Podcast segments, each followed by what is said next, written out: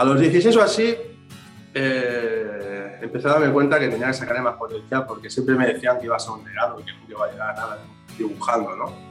En Ya. especial, pues, yo es mi padre, imagínate, los profesores igual, es que tu hijo es un necio, que no sé qué, que se pasa todo el día dibujando, que nunca va a nada en la vida. Y bueno, a razón de esto me, me calenté y dije, hostia, tú, yo es que soy Leo, ¿sabes? Soy muy cabezón, soy cabezón a muerte. Digo, que no me puedo ganar la vida yo con esto. Y tenía 16 años, no me olvidaré nunca. Y me iría a hacer books. Me compré en las- en las tiendas de todo 100 de estas, unos, unos dossiers, y empecé a hacer dibujo a tinta. Y, y bueno, pues empecé a vender books a tatuadores. Luego empecé a participar con Macaco Comic en, en en convenciones de dibujo y de tal, y ahí empecé a arrancar a vender dibujos. Me contrataron para, me contrató una empresa de restauración de fachadas de Barcelona para hacer los, los grabados antiguos de las fachadas, que no había moldes, tenían que dibujar a mano con materiales especiales. Y ahí, ahí empecé a ganar más dinero ya que mis profesores y mis padres. Gremio de Tatuadores, episodio número 10. Buenos días, buenas tardes o buenas noches. Bienvenidas y bienvenidos a Gremio de Tatuadores, el podcast para profesionales, aprendices y entusiastas del tatuaje. Mi nombre es José Luis Hernández y me gustaría que me acompañases en este programa en el que comparto contigo conversaciones, curiosidades y experiencias relacionadas con el mundo del tatu. En el programa de hoy hablamos con Arte Galindo, Eduardo es un currante del arte. Ni su padre ni sus profesores confiaban en que se pudiera ganar la vida dibujando. Lo que no sabían es que le estaban dando más motivos para hacerlo. A los veintipoco ya ganaba más dinero que ellos. Desde dibujar books para tatuadores pasando por dibujante de cómics, restaurador de fachadas clásicas o profesor de dibujo. Estas fueron algunas de sus profesiones antes de pasar de 0 a 100 en el mundo del tatu. Pero si quieres conocer todo lo que Arte Galindo tiene que contarte, quédate y escucha el episodio completo. Hola Eduardo, buenos días. ¿Qué tal? Muy buenos días. ¿Qué tal, José Luis? Un placer. ¿Cómo estamos? Muy bien. El placer es mío de, de- de que hayas aceptado la, la invitación a participar. Y, y nada, darte las gracias por, por ello, ¿no? Gracias por, por tu tiempo. La verdad que es un placer estar aquí contigo hoy y, y ver como, como gente también de- que no solo somos tatuadores, que gente que hay gente detrás, ¿no? De otros gremios que se preocupa por nosotros y nos da ese apoyo Ujú. y ese interés en, en- en la parte logística y redes sociales de, de que podamos hacer, tío. Así que todo mi apoyo en tu, en tu trabajo. Muchas gracias, Eduardo. Bueno, ya sabes, sé que eres un, un fiel oyente, ¿no? Seguidor, o sea que mm, las preguntas que hago más o menos siempre son, la- son las mismas. Eh, así que vamos a- a no saltarnos, a no saltarnos nada y cuéntanos quién, quién es. Bueno, tengo que decir que te he llamado Eduardo, pero eh, tu, tú eres Arte Galindo, ¿no? ¿O es tu nombre artístico? Entonces, Sí, la verdad es que mi nombre, es mi nombre artístico por dos razones. Eh, primera, porque mi primer apellido es Jaramillo, realmente, pero por, mi, por parte de mi madre, que se llama Galindo, eh, era artista también, bueno, tenía cuatro cátedras y demás, y bueno, dibujaba portadas de cine y cosas de estas, ¿no? Ajá. Y entonces me, me cogí la variante por parte de mi madre, porque como Eduardo que hay, hay tatuando un montón y Jaramillo a gente que incluso, incluso le cuesta escribirlo muchas veces, ¿sabes? Y digo, pues mira, arte Galindo y aparcado, y así me reconoce la gente un poquito más. Claro. Y ahí quedó la cosa. O sea que un poco el tema artístico te viene de, en los genes, ¿no? Te viene de familia. Sí, me viene por parte de mi madre, sí, la verdad que también mi hermana de medida dibujaba bastante bien también. Mi peque eh, va cogiendo los hilos con tres añitos. Sí, sí. Muy bien. Y, y bueno, en casa somos, bueno, menos el menos Jordi, que es, es más matemático, pero le da bien dibujar al tío. En casa somos todos, todos dibujamos, eh, bueno, tatúa a mi pareja actualmente y todo, o sea, de Ajá. hecho, bueno, el negocio llevamos juntos. Muy bien, muy bien. Un poco entonces, mm, cuéntanos, eh, supongo que, bueno, que ya te, como hemos dicho, no te venían los genes, pero cuéntanos eh, quién, quién es Eduardo Galindo o quién es Arte Galindo y, cómo empezaste en esto del, mundo del, tatuaje. Cuéntanos. Pues te digo la verdad, en el mundo del tatuaje eh, hará cerca de 10 años que me dedico a nivel profesional, pero todo viene desde que quizás tengo uso de razón o, más hacia atrás. Desde siempre en mi casa me han dicho que siempre cogía bolígrafos, rollo autista, y me pasaba todo el día con un lápiz dibujando, dibujando, dibujando. Y de hecho, desde que tengo uso de razón, siempre dibujaba, me encantaba dibujar. Mm. De, ya desde muy pequeño también, cuando todo el mundo se iba a dormir, ya aprovechaba ese silencio de la noche para poder dibujar hasta 2, 3, 4, 7 de la mañana. Y era lo único que me llenaba siempre. A partir de ahí ya cogí un poquito más las riendas y, bueno, por suerte fui a algunos colegios que luego me expulsaban por ser bastante malo. sí. Pues no seguías el canon, ¿no? Seguías el patrón que ellos querían. Claro, yo era bueno dibujando, pero luego era bastante desatendido en todas las demás actividades. En historia esas cosas aún me gustaba, pero, pero poco más. Pero no por, por putear a nadie, sino porque era, era movido. No me estaba callado, no me estaba quieto solo cuando estaba dibujando. Y ahí, pues en, estos colegios que iba, ya, ya, teníamos dibujo técnico, dibujo artístico incluido en las, en las actividades y ahí me ayudó mucho a potenciar. Y ya empecé a dibujar camisetas, caricaturas a los profesores en clases, las vendía a en el patio, a en el colegio. Era tremendo, la verdad. Y luego, años después, pude hacer, pude hacer Bellas Artes, me, me lo terminé. Eh, he trabajado de profesor, trabajé para prensa, trabajé para editoriales, trabajé para The White Gallery tres años consecutivos con exposición fija. Eh, he trabajado para muchísimas cosas en el tema del dibujo. Eh, incluso he hecho cómics para dibujantes de cómics que, bueno, ellos tienen la firma actualmente, yo, yo creé esos personajes y esas historias que luego vendí a otros autores. De hecho, tengo, tengo otro por, que, por vender, pero tengo creado, ya saqué con personajes que son actores de Netflix que salen en, en alguno de mis cómics. Y todo empezó con el mundo del cómic, en realidad. A los 16 o así, eh, empecé a darme cuenta que tenía que sacarle más potencial porque siempre me decían que iba a ser un legado y que nunca iba a llegar a nada dibujando, ¿no? En especial, pues, es mi padre, imagínate, los profesores igual, es que tu hijo es un necio, que no sé qué, que se pasa todo el día dibujando, que nunca va a ser nada en la vida. Esas creencias pues antiguas, ¿no? Sí, bueno, piensa que yo era zurdo, me obligaban a ser diestro, imagínate. Me ataba una mano atrás para, porque decía que si no era cosa del demonio, imagínate los culpas, ¿cómo decir el nombre? Ya sabes por dónde va, ¿no? Cosas religiosas. Sí, afortunadamente ha cambiado mucho porque yo también soy zurdo y no, no quizás soy de generaciones posteriores a la tuya y, no he tenido ese, ese problema, ¿no? pero bueno, sí que sé que... Pero bastante heavy, la verdad. Y bueno, a razón de esto me, me calenté y dije, hostia, tú, yo es que soy Leo, ¿sabes? Soy muy cabezón, soy cabezón a muerte. Digo, que no me puedo ganar la vida yo con esto. Mira, tenía 16 años, no me olvidaré nunca. Mis padres se fueron para Cubellas, yo ya vivía solo en Barcelona. Y me di a hacer books. Me compré en, las tiendas de todo 100 de estas, unos, unos dossiers, y mm. empecé a hacer dibujos a tinta. Y me fui por todo el casco antiguo de Barcelona, por la Raval, por, bueno, por la, por la Rambla, por todas, todas esas callejuelas donde había antiguamente los estudios y de tatuaje, mm. que eran como pequeñas cuevas en aquel entonces, ¿sabes? Típicas de, viñetas de jueves. Me recuerda a mí esas zonas de barrio de sacadas de las viñetas puras y duras del jueves, ¿no? Porque más o menos en qué año, perdona, ¿en qué año estamos hablando más o menos para que la gente se ponga?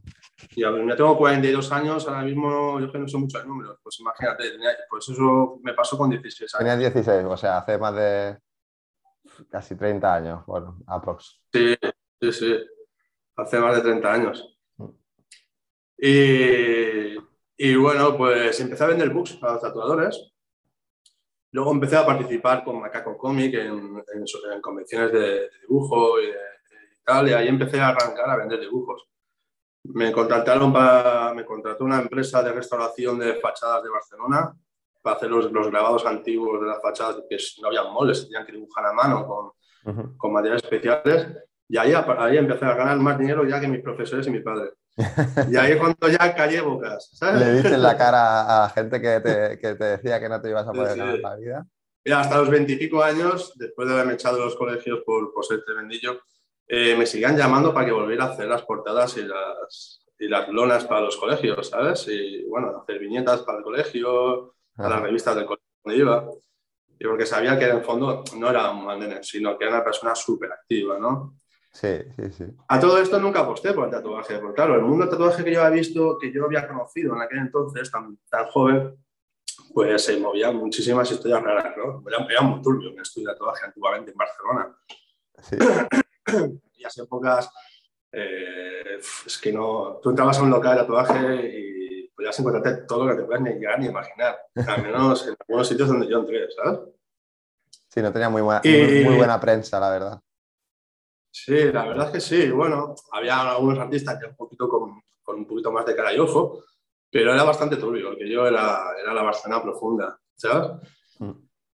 Y años después de todo esto, pues muchos, muchos años después, llegué a Tarragona. Llegué a Tarragona, conocí a que es actualmente mi pareja, y a Raquel. Y bueno, y empecé a trabajar por Tarragona de, de profesor en varios sitios de dibujo, ¿no? Mm. Y un día empecé como un, un handicap más, porque no, con el sueldo del profesor pues no, no llegaba para todo. Y, me, y, bueno, me metí en la brigada de, de pintor aquí en el ayuntamiento y con el finiquito, después de los meses que estuve trabajando, todo el mundo me insistía, como era profesor de dibujo, que tatuara. Y eso son cosas que me había planteado desde muy joven, pero siempre por el tema de higiene o tienes que estar trabajando con agujas, que es algo que la gente no tiene muy en cuenta.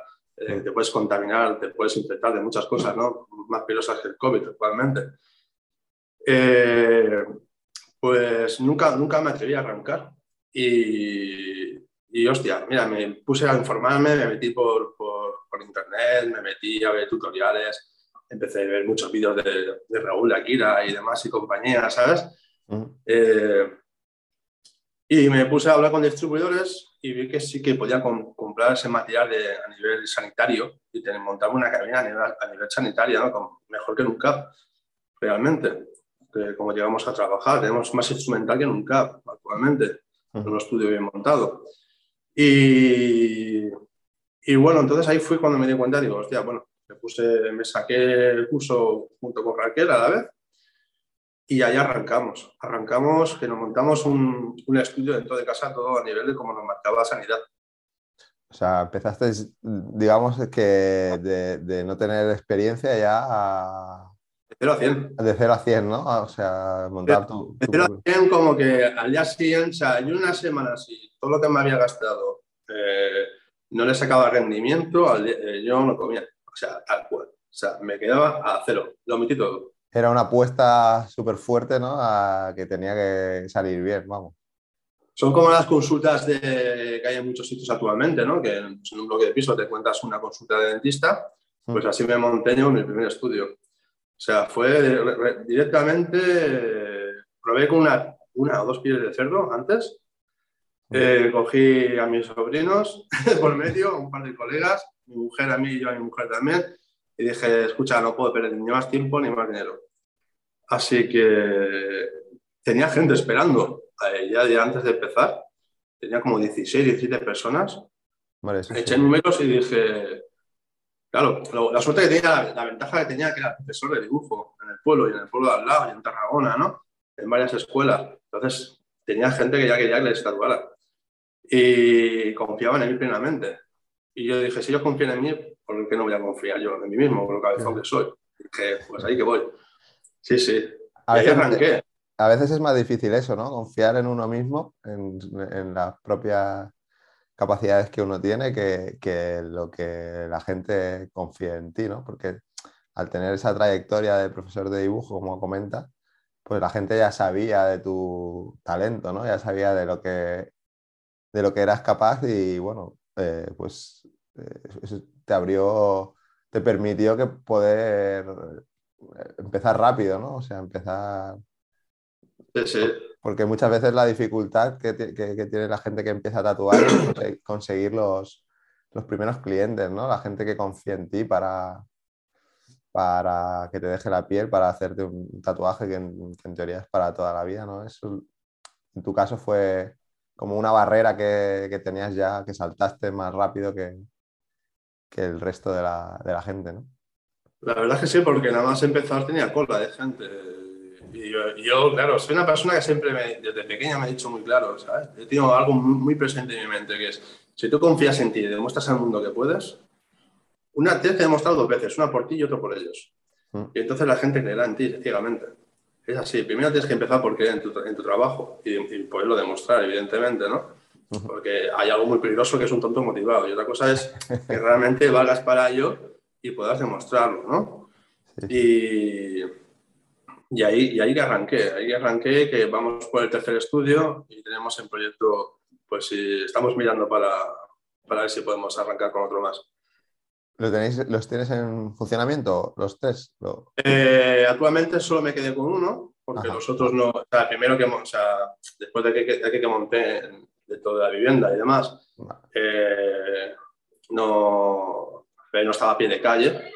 El segundo fue, pues, como era, era un bloque tipo despachos y oficinas, por lo cual sí que teníamos faena, nos entraba muchísima faena, pero gente que ya nos conocía y a nivel de vía, vía online, porque a pie de calle no nos veía la gente apenas, no hacíamos casi apariencia.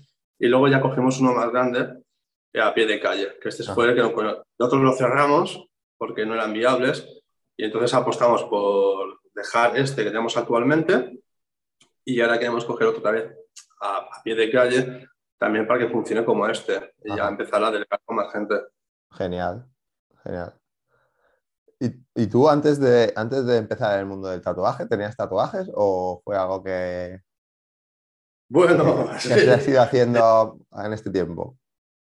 Mira, tengo, tenía, tenía en aquel entonces, ahora tengo una barbaridad. Tenía en aquel entonces eh, tres tatuajes, si mal no recuerdo.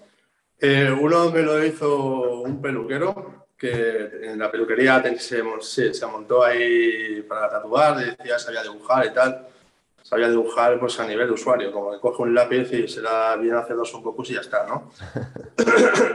la verdad es que hacía bastantes destrozillos. O sea, hacía lo que podía buenamente. En aquel entonces pensaba que no, había ni conocimientos ni manera de aprender, ¿no? Eh, los hice con 19 años.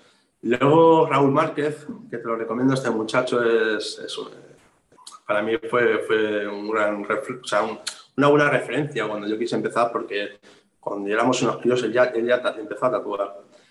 Eh, los intentó arreglar ahí en el garaje o en el local donde ensayaba en aquel entonces, ahí en el pueblo. Eh, no había ni estudio ni nada. Ahí cada uno se montaba como podía en aquel entonces. Eh, y hasta llevaba esos tres tatuajes y, tuve una muy mala experiencia porque no, de lo que yo había dibujado a lo que yo quería, a lo que se llegó a tatuar, tampoco fue culpa de Raúl, ¿eh? Raúl hizo, intentó reparar lo que, el destrozo que ya había hecho. El mal estaba hecho eh, ya. Sí, bastante, bastante que hizo, pobre.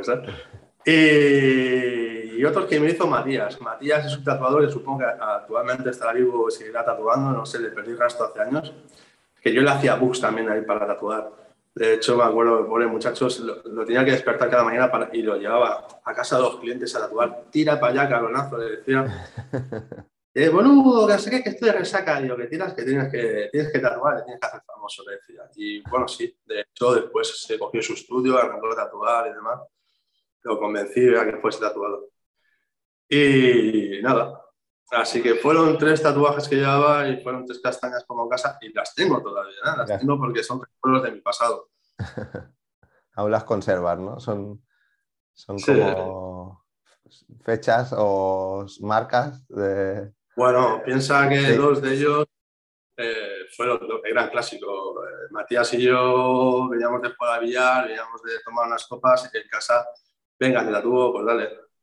¿El qué? Eso mismo, ya está. Vaya. Bueno. ¿Y, el primer tatuaje que hiciste, lo recuerdas? Bueno, me has dicho que fuera tus sobrinos, ¿no?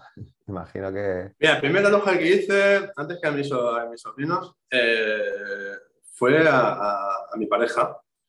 Y fue un corazoncito, le hice un corazoncito a la nuca eh, para probar, después de haber probado con piel artificial, porque probé una vez con piel de cerdo, pero este que se huele mal. La piel de cerdo huele mal el tacto es súper raro, realmente no se parece a la piel humana. De hecho, es más cómodo, limpio y soluble el poder tatuar eh, sobre una piel artificial de estas de ahora que, que tampoco se parezca a la piel humana, pero hostia, no, no pringa todo tanto. Ya, no es tan sucio, es manipulable y todo, ¿no? Correcto.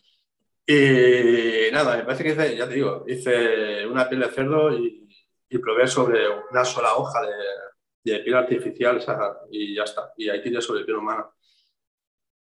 Y ahí arranqué. Hice un corazoncito, vi que tiré bien las líneas. Eh, hice, después de ese corazoncito, hice otro en un colete.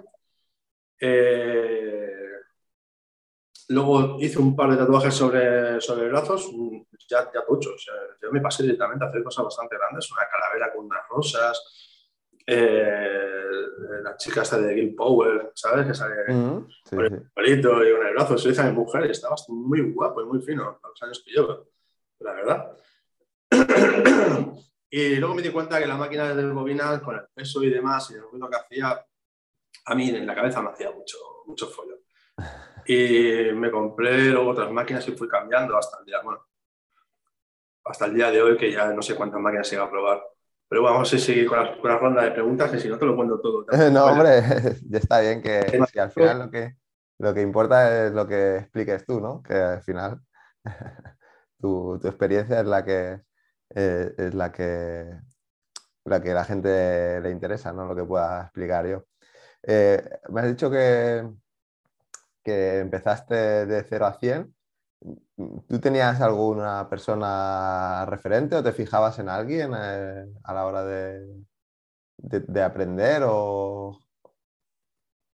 Mira, me pasaba mañana, tarde y noche viendo tutoriales por YouTube, de, YouTube de gente que me gustaba cómo trabajaba no los conocía personalmente, aparte de Raúl Márquez, pero perdí contacto y, años después de que yo ya tatuaba, me lo voy a contar en la convención de Barcelona, volvimos a retomar el contacto por, las redes y demás, porque están seguros de Calafé o Calafé tatuando, me parece actualmente. Y pues personalmente directamente no tenía, no tenía ninguna referencia.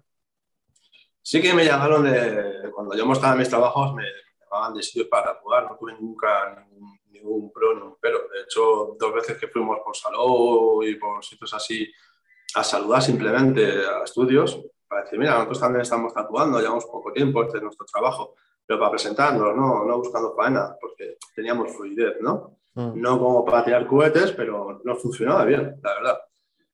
Y nos decían, hostia, pues quedaros, quedaros ya, empezar a trabajar con nosotros en nuestro estudio. Y no, no, tranquilo, solo venimos a, a saludar, porque siempre hay algo que me gusta mucho, y creo que, que debería de, tomar cultura, es, es, de...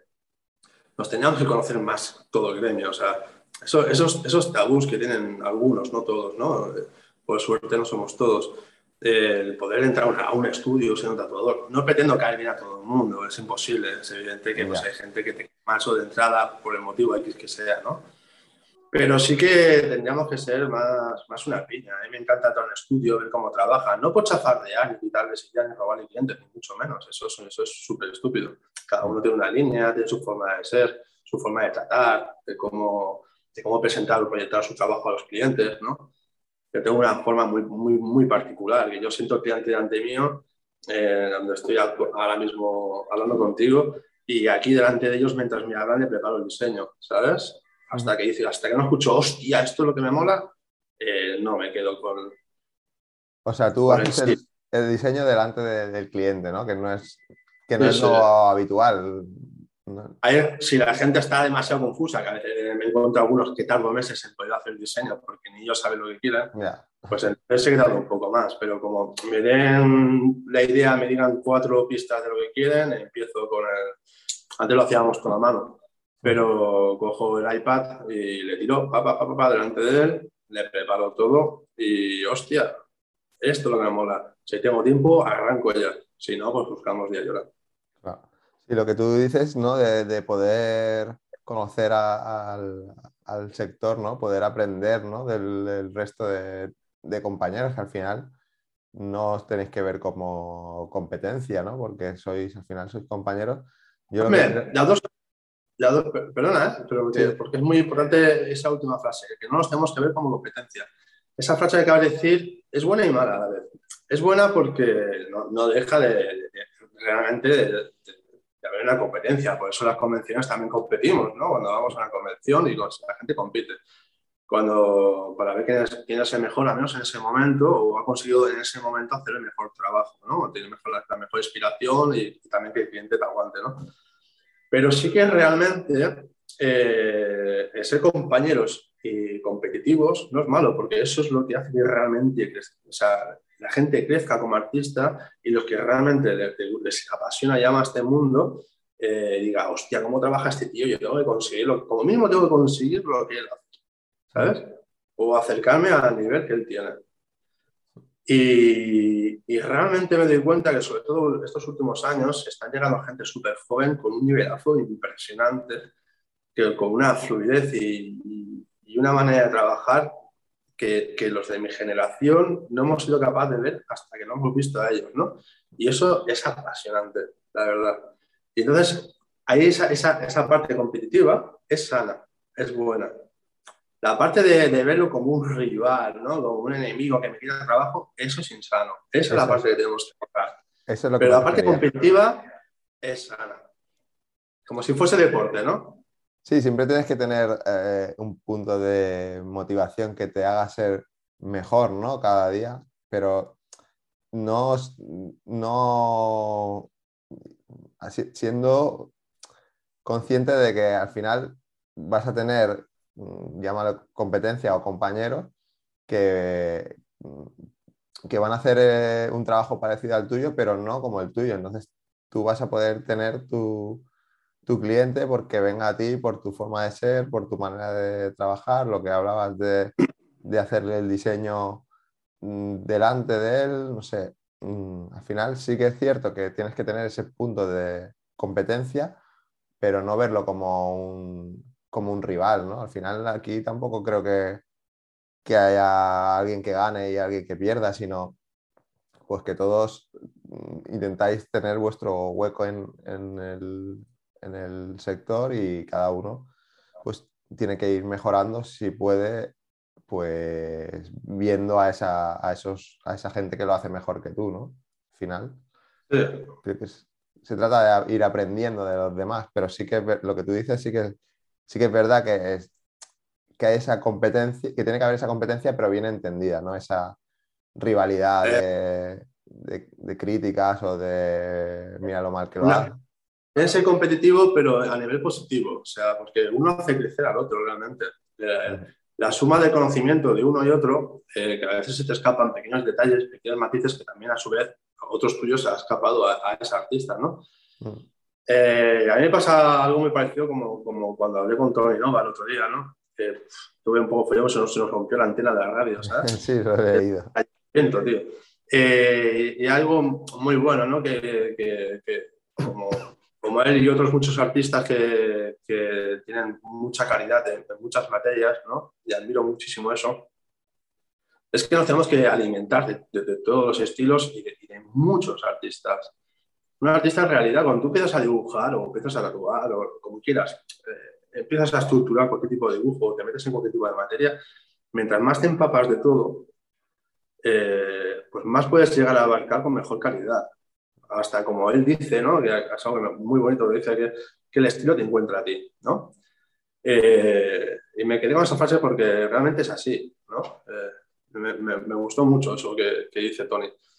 Y parece que en tu entrevista, cuando entrevistaste, también lo. Sí, lo comentó que al final es, es, un poco que tienes que saber de todo y al final hay cosas que se te dan mejor, que tú ya ves que se te dan mejor y al final. O que, te, o que, te, gusta más hacer y, y es como un poco que, que, no hay algo que, que, lo que él dice, ¿no? El, que el estilo te encuentra, que, no, no que tienes que probar todo para saber un poco qué es. Pues con esto eh, lo que me gustaría que a todo el mundo que escuche esta entrevista o todas las que tengas, me gustaría que la gente, de, sobre todo la que es de gremio, que, que, eso, que rompa ese tabú, que, que, seamos más una piña todos, que sea algo más bonito, más fluido. de ahí viene mi, gran interés siempre de ir a conocer estudios, de ir a ver, gente, ver cómo trabajan o que vengan a mi estudio. Cuando viene gente nueva a pedirme, por ejemplo, trabajo, a enseñarme su book y tal, pues le digo, oye, pues mira, tira por aquí, tira por allá, ahora mismo no puedo cogerte, tampoco tengo tanto nivel de trabajo, este mes es flojito. O tira pata de estudio, que los conozco, ¿no? Y ahí hace falta gente, a lo mejor vosotros te cogen. pues dentro de, perdón, dentro de todo esto, generar una rueda, ¿no? que la gente conozca no solo al artista, sino la persona humana que hay detrás de ese artista. Porque sí que realmente todos nos creamos un pequeño personaje ¿no? en, este, en este mundo, en este sector. Tenemos un personaje loco, ¿no? que es la, parte bohemia del artista. Pero sí que después hay una persona detrás, ¿no? la cual tiene un nivel de estrés, digamos, un ritmo de vértigo para conseguir hasta al nivel que hay hoy por hoy. Porque piensa que eh, en el país que estamos, eh, estamos en un nivel tan grande y tan bonito a nivel de arte, ya sea en la piel o sobre papel, sobre lienzo, lo que sea, a nivel artístico tenemos un nivel tan grande, tan grande que falta reconocimiento. Y el reconocimiento se gana eh, haciendo conocer a la gente, a menos si me, me, puedo equivocar, haciendo conocer a la gente que detrás de ese artista también hay una persona, ¿no? Y que detrás de esa persona ha habido un trabajo de casa a fondo durante toda su vida y es por eso que existe un caché y un precio por el trabajo, no solo por el nivel sanitario, sino por, por ese crecimiento tan grande que cuesta mucho sacrificio. Sí, es lo que hablo siempre, ¿no? Que al final la gente solo ve la punta, ¿no? El del iceberg o, o envidia el éxito que tiene tal persona, pero no ve todo lo que hay, lo que ha tenido que pasar para llegar hasta, hasta donde está, ¿no? Hasta esa, hasta esa cima o hasta éxito, bueno, la palabra éxito es muy relativa, para cada uno es, una cosa distinta, pero eso, la gente podemos llegar a envidiar, podemos llegar a envidiar a, un personaje sin ver realmente ni cómo es ni, lo que ha sufrido, para, sufrido o, o, lo que ha vivido para llegar hasta ahí, ¿no? También eh, un poco por eso nace este, este podcast, ¿no? Por eso me gusta que la gente pueda, que podamos conocer lo que hay detrás de los perfiles de las redes sociales, ¿no? Y un poco, por eso te preguntaba por tu trayectoria, porque la gente puede saber cómo tatúas, pero a lo mejor no sabe pues que habías estudiado Bellas Artes, ¿no? Y un poco tu, tu trayectoria y creo que eso es importante pues porque al final somos seres humanos y empatizamos con, con, las personas. Muy bien dicho, muy bien explicado, porque realmente lo que al final muchas veces la gente lo que llega a comprar es tu calidad humana y el trato que le das. Yo he visto eh, tatuadores con, con, con, un nivel bastante regulín, ¿no? O sea, bien, tampoco ni malo ni bueno, no se suele salir de la línea, pero tienen una fluidez de trabajo muy buena porque tienen una calidad humana hacia el cliente muy sana. También he conocido tatuadores y conozco tatuadores con un nivel sublime, que madre mía, que yo los veo y digo, tío, pero qué brutalidad, ¿no? O sea, son fotocopiadoras humanas, pero luego hablas con ellos o, o, tengo clientes que han sido clientes suyos y han dejado de ir a este muchacho o muchacha a tatuarse con él o ella, ¿vale? Porque les da un trato, decir, en plan de, te tatúo lo que yo quiero, yo soy el artista y tú pones la pasta, pero te voy a tatuar lo que yo quiera y, vuelve tal día, me lo pagas por adelantado y verás el día antes el diseño, ¿no? Pero la gente lo que sí que realmente, pues como, como que va a comprar un coche, pues le gusta ver el coche, le gusta ver las prestaciones que va a tener, como el rendimiento que va a tener, eh, ¿no? Pues por dar un ejemplo. Y esa es, es ese pequeña, la pequeña diferencia que trato de, de tener yo con, con, mis clientes, ¿no? Pues ofrecerle algo muy directo, eh, muy, muy, fluido, en el momento en situ siempre que pueda, ¿sabes? que permite, por, por, tiempo y el cliente me lo permita, eh, poder trabajar delante de él y, ver su cara de fascinación, ¿no? de que ve, está conociendo a la persona y a su vez está viendo cómo trabaja el artista delante de él, ¿no? lo que después va a pasar, va a plasmar en su piel, ya sea algo chiquitito o algo grande, siempre que me dejen personalizar el trabajo, que yo no voy a inventar nada, está todo inventado, pero hacer algo para esa persona en ese momento, ¿sabes? Mm, sí, te puede transmitir un poco, tú puedes palpar, ¿no? Lo que, como, eh, lo estás sintiendo, lo que te está transmitiendo y te, eso te ayudar a nivel creativo. es que me hace crecer. Es que eh, no solo él, está alucinando, sino que eh, me está ayudando a crecer a mí. O sea, la autoexigencia de cada cliente que llega por esa puerta y te pide algo cada vez más difícil o completamente distinto o algo que ni siquiera mm, se te hubiera pasado por la cabeza de dibujar, es lo que luego te hace esa exigencia del, cliente diaria, día tras día, año tras año, es lo que te hace crecer realmente, porque te obliga a dibujar cosas que no, no las habías dibujado si no te las hubieran exigido. Eh, y aunque te hubiera dado, hay cosas, yo me acuerdo que a veces he tatuado cosas que me han dado una pereza increíble. He dicho, menuda mierda, y ahora cómo saco yo de aquí algo guapo y positivo de esto, qué coñazo, tener que dibujar esto. Y luego ha sido todo lo contrario, cuando ha sido más algo mental, un bloqueo mental mío por dibujar algo que, que nunca he dibujado o no me gustaba, porque luego me he sentado, lo he tatuado y me he divertido como un niño pequeño. Y he visto que luego pues, he conseguido plasmarlo de una manera muy bonita. Al menos para mí en ese momento, ¿no? Que luego todos le vemos fallos, hubiera mejorado por aquí, hubiera mejorado por allá, pero en ese momento digo, hostia, pues no era para tanto. era más un tema mental, ¿no? De...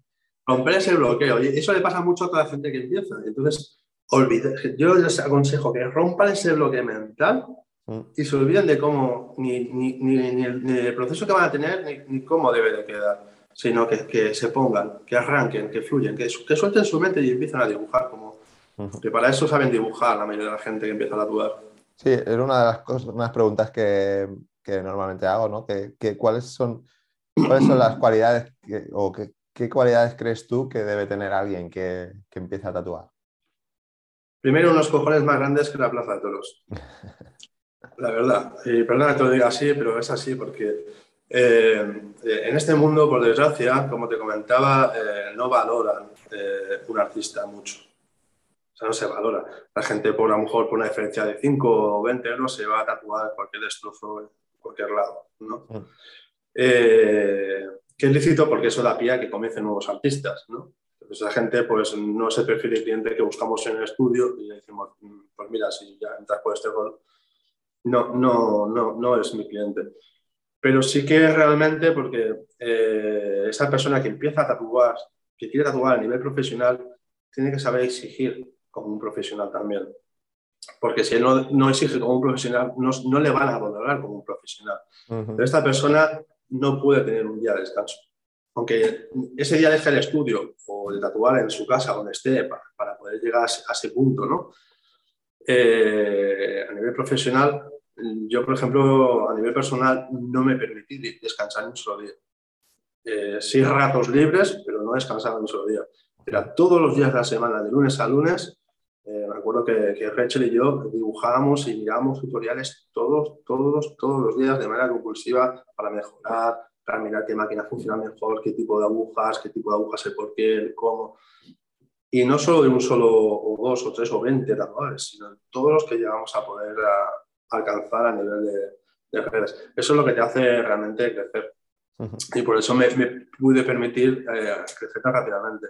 Así que yo creo que cualquiera que arranque a tatuar, que se olvide de, de verse como un dibujante y tiene que mm, intentar hacerse apreciar como un profesional y exigir al cliente, ese que no quiere pagar porque está empezando, que tiene que pagar. Ni que sea poco o menos, porque aún no, tiene, no tenga cierto caché, pero tiene que, le tienen que pagar sí o sí, porque a él le cuesta dinero ese material y porque le están haciendo como artista.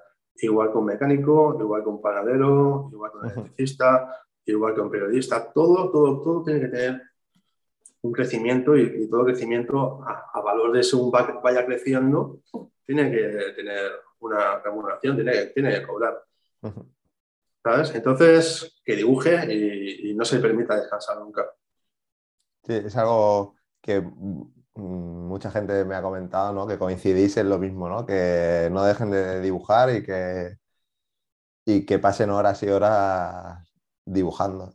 Cambiando un poco de tema, antes has hablado que habías entrevistado a Tony Nova y es que igual la gente no lo sabe, pero tienes un, un programa en, eh, en, Radio Morel que es eh, Adictos a la Tinta.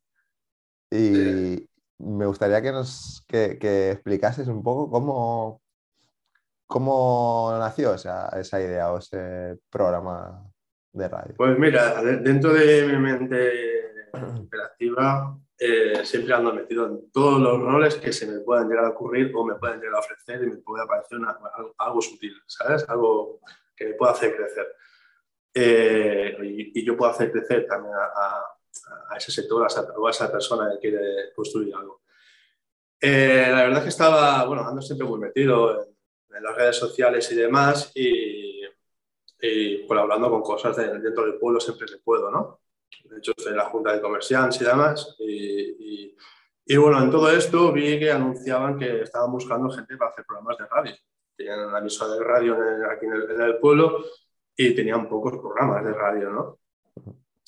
Y yo, pues con mi gran pasión de, en el sector y mi afán de conocer más gente, para, porque sé que ni que sea hablando como ahora estamos haciendo yo, podemos aprender, dije, hostia, ¿por qué no hago algo más real que, que, el propio tatuador explique sus propias experiencias? Porque al principio me ofrecieron hablar, de, hablar de, mis experiencias y de mi, de mi, trabajo y de mi local en sí en el pueblo. Digo, pero qué aburrido hablar de mí todos los días, ¿no? Cuando hay 20.000 artistas que quiero conocer y quiero aprender de todos, ¿no? Y bueno, hablé con, con, Jesús, que lleva, es el técnico de la, de la emisora, que también es periodista, hace televisión en Tarragona, y, y quedamos para, para hablar del tema. Digo, mira, yo mi agenda está muy apretada, estoy muy, muy, muy, muy de culo, he hecho un bocata, me das desayuno, me cuentas de qué va este tema de radio, porque nunca había hecho radio ni me había pensado en hacer radio en la vida. Y me lo cuentas mientras me como un bocata antes de arrancar a tatuar y y así fue. Me pedí un bocadillo de jamón ibérico, un café con hielo. Mientras estaba iba contando el qué. Yo, sí, sí, sí, sí, sí. ¿Qué día? El jueves. Eh, y arranqué. Arranqué sin más y, y, como te dije antes, no me planteé ni, ni, cómo iba a pasar. De hecho, mucha gente, algunos, tengo amistades, no tengo amistades, se, incluso hasta se reyeron del formato, eh, no, me, no quisieron participar conmigo ni demás desde aquí les mando un saludo, saben quiénes son y les tengo mucho cariño a pesar de todo. Pero bueno, cada uno tiene, tiene su forma de ver las cosas. Eh, no apostaron por mí, ya sea por vergüenza o por lo que fuera, ¿no? Y dije, bueno, primer programa arranqué hablando de los estilos de tatuaje con todos los nervios del mundo, ¿no? Y puede tener por primera vez. Fue algo que dije, venga, a lo loco. Mira, te contaré más. Eh, segundos antes de entrar en, a coger el micrófono y arrancar a hablar, me quedé en blanco. Ya cuando se iba a encender la lucecita roja de la emisora de radio que tenía que empezar a hablar el primer día, eh, cosa que yo nunca me quedo blanco, ¿sabes? Y, se me olvidó todo lo que quería decir, todo, absolutamente todo, y cómo quería arrancar. Entró el miedo y No, porque bueno, estaba Jesús solo, simplemente era porque era algo diferente, me salí de mi zona de confort, ¿no? Y un segundo antes dije, arranca, Edu. Y arranqué, ¿sabes? Y bueno, empecé a charlar, a charlar, a charlar. Sé que el primer día se me notan los nervios. Luego me acuerdo que, bueno, entrevisté a Laura Gea y compañía y unos cuantos más. Y me preparé las dos primeras veces eh, un poquito la entrevista, me hice mis apuntes, lo que quería preguntar. Y después me di cuenta de como, como mi manera de ser, ¿no? Que no caí bajo el agua. Empecé hablar con ellos y, es que ni miraba las hojas y ya nunca más me he vuelto a preparar ni preguntas, nada, directamente arranco a hablar con ellos y dejo que fluya, porque mm. trabajando también, tengo la facilidad de trabajando dentro del sector, pues siempre tengo, tengo, tengo una baraja que, que sacar ¿no? en el tema, claro. pero porque mi mente va más rápida que mi forma de leer y no me lo puedo permitir. unas preguntas porque nunca las puedo formular después. Claro, en, ese punto tu experiencia como tatuador, ¿no? Te da cierta ventaja para hablar de temas, pues más, quizás más técnicos o quizás más em, de valoraciones mm, mm, cualitativas, ¿no? De trabajos o cosas que yo, por ejemplo, al no ser tatuador no puedo, no puedo hacer. Entonces, las aprenderás, ya verás, porque llevas un buen ¿eh? Creo que, creo que, es, también es un programa muy interesante pues, que ayuda, además de conocer a, a, los, tatuadores y tatuadoras que, que, entrevistas, ¿no? pues también tienen o pueden conocer más temas técnicos que no en este, eh, en, este en este... Es sirve, para mí es como un puente, un puente de unión entre la gente que ya llevamos años, de poder aprender más entre nosotros y, como decía antes, dar a conocer ¿no? que detrás de ese gran artista hay una persona superhumana mm. y que es agradecido de conocerlos, ¿no? cuando los oyes hablar, no, no solo ves dibujar, eh, detrás de ese regalito que todos montamos, ¿no? cuando estamos tatuando, esa típica fotografía que nos hacemos con la espalda súper recta y tatuando, todo igual. Eso es imposible. Acabamos hecho una jota de una mala posición que parecemos el, el, por el rapero que está hecho.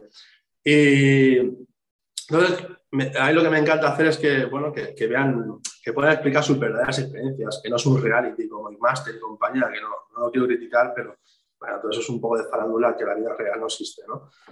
Demasiada farándula. Y, y, no se puede llevar a la realidad todo eso porque luego hay otras cosas muy distintas.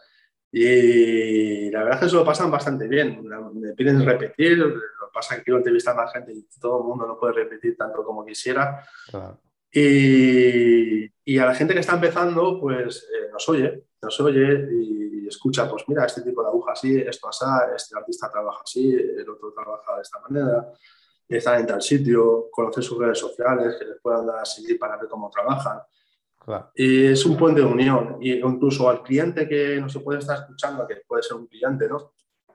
Más que por, por captarlo como cliente, sino que pueda conocer el gremio desde dentro, ¿sabes? Que pueda escuchar al artista cómo trabaja y no nos vea simplemente como una máquina de tatuar, cosilla en una mano, sino que hay unas personas detrás nos puedan valorar un poquito más y les pueda gustar y, parecer más apetecible un estudio de tatuaje, ¿no? Mucho más profesional, más artístico. Sí, yo creo es algo muy bonito que ayuda a conectar seguro a, tanto a personas que están empezando como gente que pues que quiere tatuarse y pues y conoce a la persona como, como persona, no solo como tatuador. Eso ayuda a, crear esas uniones, ¿no? esos vínculos, esas conexiones. Yo soy partidario, o sea, por eso hago esto también, eh, porque creo que, que la gente me gusta que la gente se muestre, ¿no? Porque al final, como todos compramos por afinidad y vamos a sitios donde nos cae bien la persona que hay detrás del mostrador o, nos cae bien la persona que nos atiende al final. Entonces, es sí, es como, que, como el que va al bar más chiquitito, pero tiene un camarero que te parte la caja con él, ¿no? Y te acaba vendiendo hasta lo que, lo que él quiere vender, pues simplemente por la simpatía que tiene y tú vas, ¿no? No será el mejor, el mejor restaurante, pero te da la mayor calidad humana y te está dando lo mejor que tiene, ¿no? Es súper importante. Es como nuestros pequeños formatos que tenemos, ¿no? No somos eh, ni, mi, programa de radio, ni, de, por desgracia, pero bueno, ojalá que llegue, ni, el formato que estás empezando a crear tan, tan bueno, positivo también tú. Ahora mismo quizás no sea lo más bestia, ¿no? No, no somos top de nada, pero estamos dando una calidad humana y estamos demostrando la parte humana que hay detrás de todo esto. Esto es lo realmente bonito. ¿sabes? Sí, yo creo que eso es, importante que se, se transmita, ¿no? Que, que, que hay, bueno, eso, que todo el mundo eh, empieza desde un punto, pero lo que lo importante es esa, que se haga desde el cariño, ¿no? Que, bueno, que puedes ser más o menos grande o más o menos reconocido, pero al final eh, que haya esa, esa verdad, ¿no? Esa...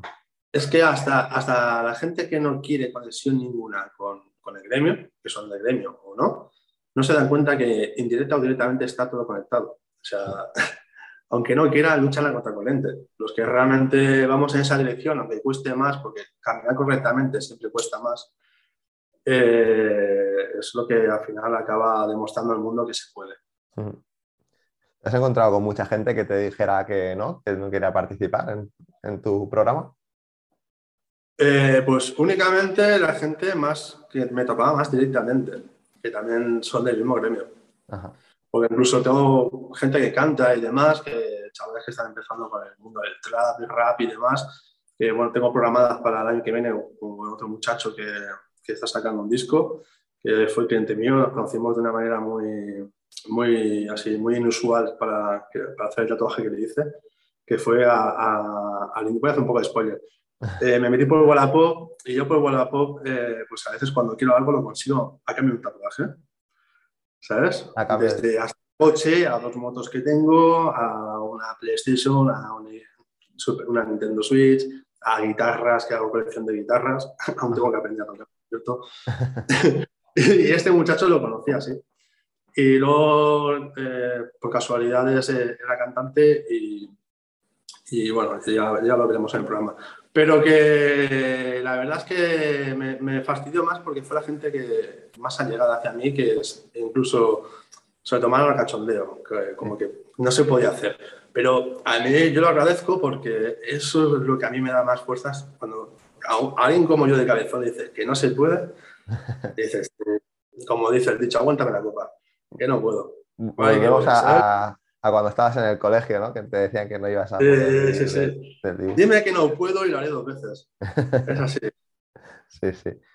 Bueno, Eduardo, ya para ir para ir concluyendo, esa es la típica pregunta que, siempre hago, ¿no? Que es que a quién te gustaría escuchar en este podcast o quién crees que pues, puedes. Pues muchísima gente, la verdad. Es que soy un, soy un loco friki de, mi sector. O sea, me, alucina tanta gente que si, te digo solo uno, eh, sería injusto. ¿Sabes? Pero Por, cercanía y más amistad, no sé si a, Raúl Márquez, que es el que conozco desde que éramos chavalines, pero es que desde, desde Neco, desde um, Meretintas, Oscar García, no sé si lo conoces, eh, Laura Lo, lo oí en tu programa, no lo conocía. Eh, toda esta, es que toda esta gente, aparte son gente súper extrovertida, gente que se ofrece fácilmente a, a ayudar rápidamente a cualquiera que quiera apoyar al sector. Es que hay un, un sinfín, un sinfín, la verdad. No sería justo, y seguro que me dejo mucha gente detrás, eh, decir solo uno. es más, también hoy voy a entrevistar a otra chica también, eh, eh, Blackbeard también, que también tatúa en Carafey, me parece.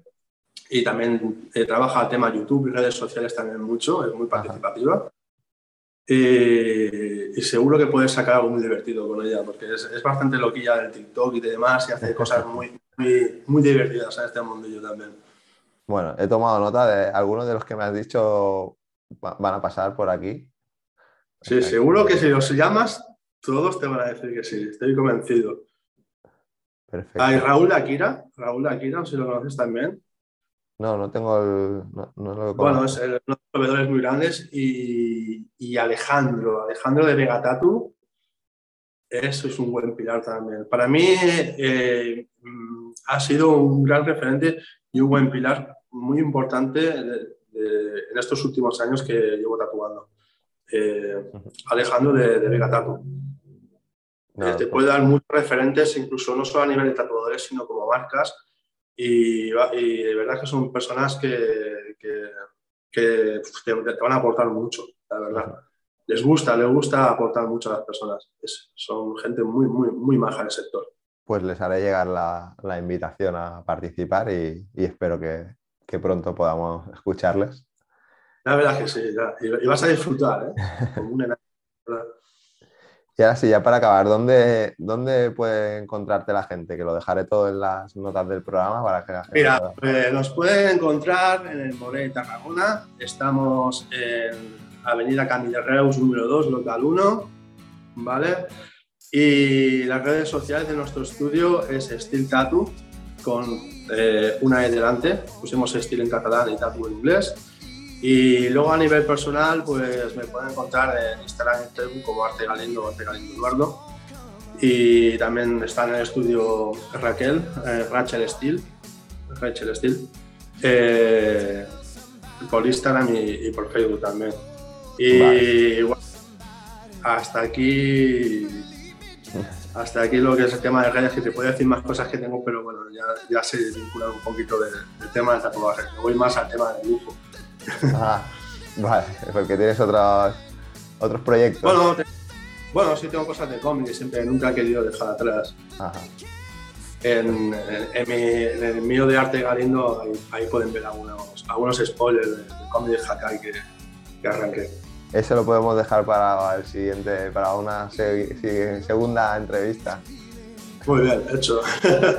Te dejaré todas, todas las notas de todo, todo lo que me has dicho en las notas del programa para que la gente quiera saber más sobre ti. También el enlace de Adictos a la Tinta, eh, que la gente pueda, pueda escuchar a, bueno, los invitados que, que entrevistas y, nada más, darte las gracias de nuevo Eduardo por, Muchas gracias a ti. por haber participado y, nada, cualquier cosa que pueda ayudarte o eh, estoy encantado de haber hablado contigo. Pues igualmente, cualquier cosa que podamos colaborar y participar juntos, ya sabes que puedes contar conmigo cuando quieras. De hecho, tenemos pendiente a la vuelta uno con, con Adictos a la Tienda contigo. Sí, sí, sí. ¿Vale? Estoy esperando. Perfecto. Pues nada, muchas gracias. Muchísimas Un abrazo virtual.